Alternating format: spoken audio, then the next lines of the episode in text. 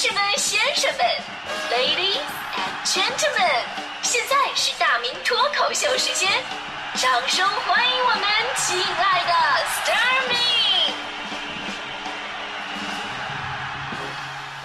好，欢迎各位来到今天的大明脱口秀，我是大明。说到哲学呢，其实我觉得啊，我我就是一个挺爱显摆哲学的人啊。你看，每天咱们节目开场都是一段至理名言，后来发现了，还不是这样。生活当中，其实比我能忽悠的人吧，他太多了。比方说，上次我去买西瓜啊，很正常，我就问老板：“你说你这西瓜甜不甜呢？”结果老板看着我，缓缓的摘下了眼镜，点上一根烟，深深的嘬了一口。我说：“那个老板，你那什么，你快点啊，你不要蹭我那个脱口秀的时间是吧？” 老板吐了一口意味深长的烟圈，说：“你这个问题，真的让我怎么回答呢？”我说：“不甜吧，你肯定不买。我要是甜吧。”可是这个瓜我并没有吃过，我怎么知道它甜不甜呢？年轻人呐，人生就像买西瓜，未知才精彩，大胆尝试，不要畏畏缩缩。要是你真的尝到了甜头，你会觉得幸福和满足。要是这西瓜要是不甜的话，你也是勇敢的，起码增长了人生的经验。怕不甜就不买，你放弃的不是一次吃西瓜的机会，而是整个自信的孩子。我当时感动的热泪盈眶，你知道吗？能把卖西瓜不负责任说的这么有哲理，真的没谁了。我身边呢有很多学哲学的朋友，表面上呢看起来是正常人，但是你跟他们聊天就会发现，你们两个中间一定会有一个是不正常的人。那天我就跟我一个曾经是大学哲学系的朋友吃饭，我说：“哎，你们那个哲学有什么可学的呢？”结果我这朋友看着我，缓缓的摘下了眼镜。点上一根烟，深深的嘬了一口，吐了一口意味深长的烟圈，说：“你这个问题真的让我怎么回答？”我说：“哥们儿，你是不是刚才那个卖西瓜老板附体？” 我朋友说了：“我问问你，有人说世界上没有绝对的真理，那么这句话是绝对的真理吗？有人说所有的规律都是例外，那么这句话是例外吗？有人说怀疑一切。”那么这句话值得怀疑吗？而我说我此刻正在说谎，那么这句话是谎话吗？如果你能搞得清楚这些关系，孩子啊你就懂了哲学。说实话，听他说完，我都替他爸爸心疼他大学四年学费。我说学什么就学这个呀？那我问你，都说听人劝吃饱饭，但是大家伙总是劝我吃饭就吃七分饱，请问我听人劝能不能吃饱饭？这么看，我不也是个哲学家吗？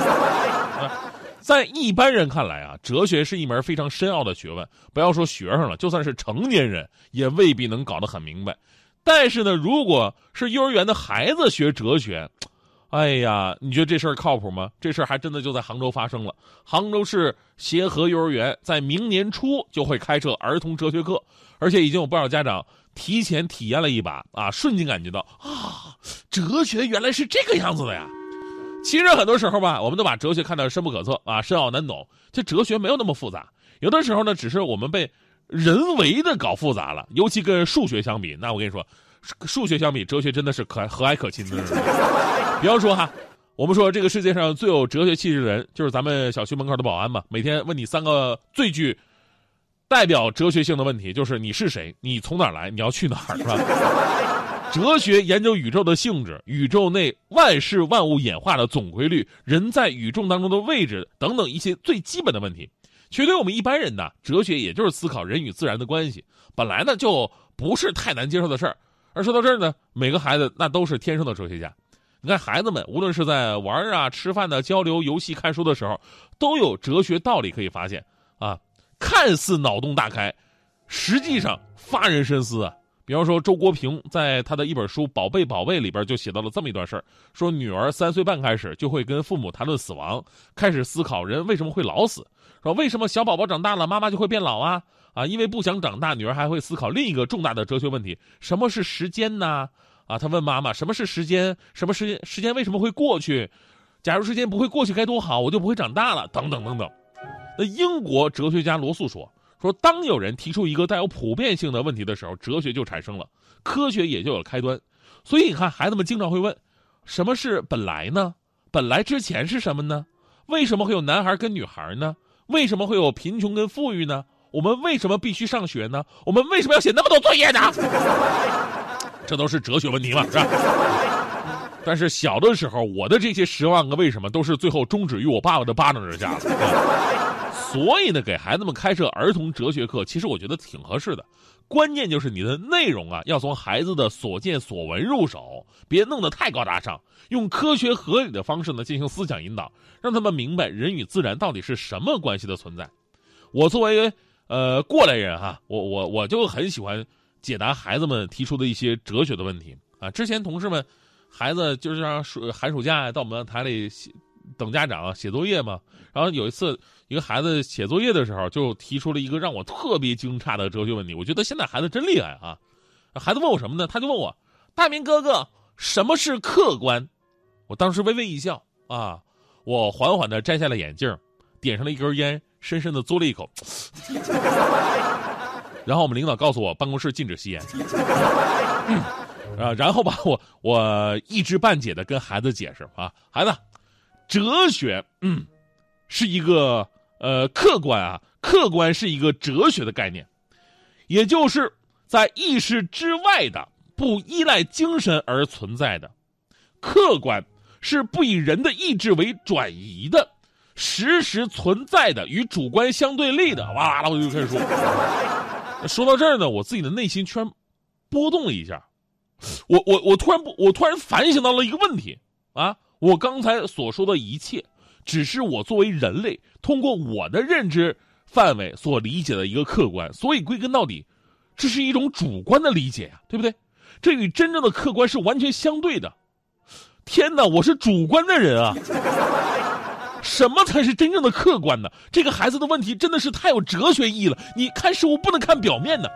正当我世界观崩塌的时候，孩子继续问我：“那大明哥哥，你看‘客观’这个词用在这里又是什么意思呢？”我一看那句话什么呢？“客观，您是打尖儿呢，还是住店呢？”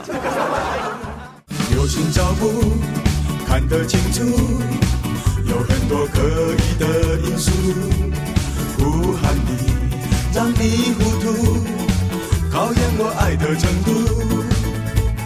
高楼电梯，霓虹深处，互动在人群很拘束。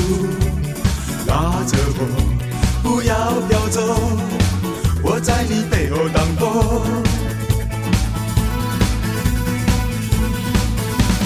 哦，你是我的花朵，我要拥有你，插在我心窝。哦，你是我的花朵，我要保护你。一路都畅通，哦，你是我的花朵，就算你身边很多小石头，哦，你是我的花朵，我要爱着你，不眠也不休。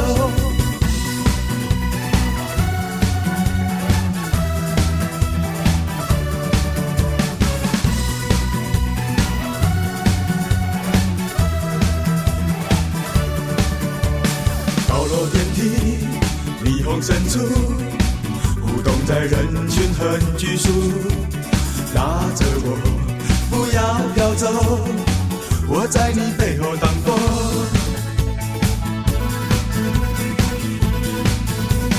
哦，你是我的花朵，我要拥有你，插在我心窝。哦，你是我的花朵，我要保护你，一路都畅通。哦，你是我的花朵，就算你身边很多小石头。你是我的花朵，我要爱着你，不眠也不休。不管你心中满多少困惑，我绝对不会对爱你放手。你是我所有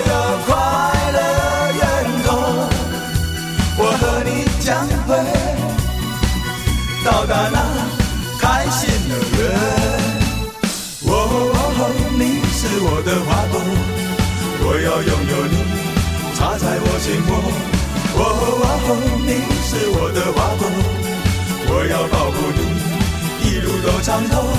哦哦，你是我的花朵，就算你身边很多小石头。哦哦，你是我的花朵，我要爱着你，不眠也不休。